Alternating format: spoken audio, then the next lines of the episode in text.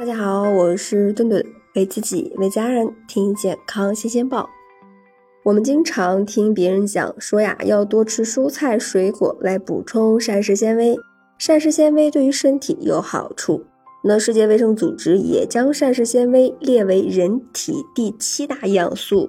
那它的作用呀，正在被人们越来越多的所重视。为什么越来越多的养生专家，甚至是食品企业都建议大家要多吃膳食纤维呢？今天呀，顿顿就跟大家来说一下是什么情况。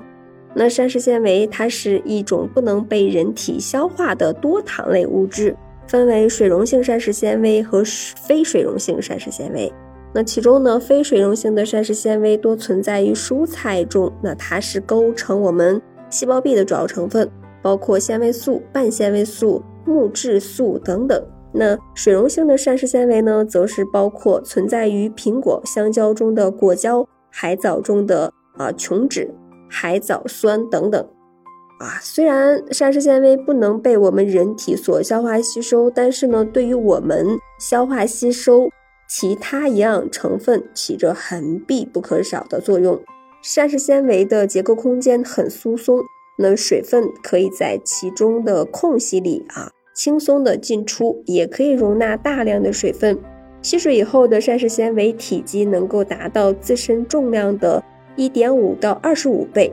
那吸水膨胀以后的膳食纤维在大肠里面就可以起到促进排便的作用。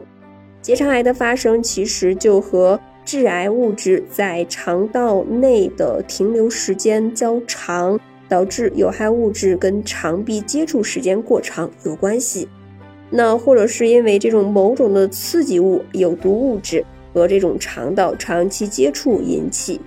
呃，膳食纤维呢就可以通过其高持水性的特点，加速肠道的蠕动，促进排便，进而减少致癌物与肠壁接触的时间，从而降低结肠癌的患病概率。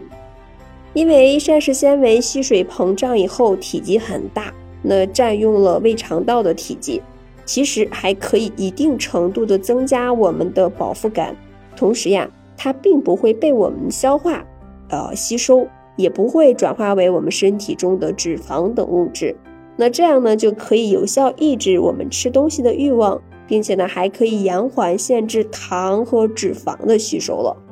那在减少热量摄入的同时呢，增加了我们对多余脂肪的消耗，那具有一定的减肥作用。高膳食纤维的饮食还可以通过降低胰岛素水平来控制体重。那我们刚刚提到说，膳食纤维能够延缓限制糖的吸收。膳食纤维它在肠道里停留的过程中，可以有效的降低葡萄糖的吸收速率。进而呀，降低血糖的上升速度，有利于糖尿病人的血糖控制。有研究也发现，糖尿病病人在增加膳食纤维摄取量的时候，血糖浓度得到明显的改善。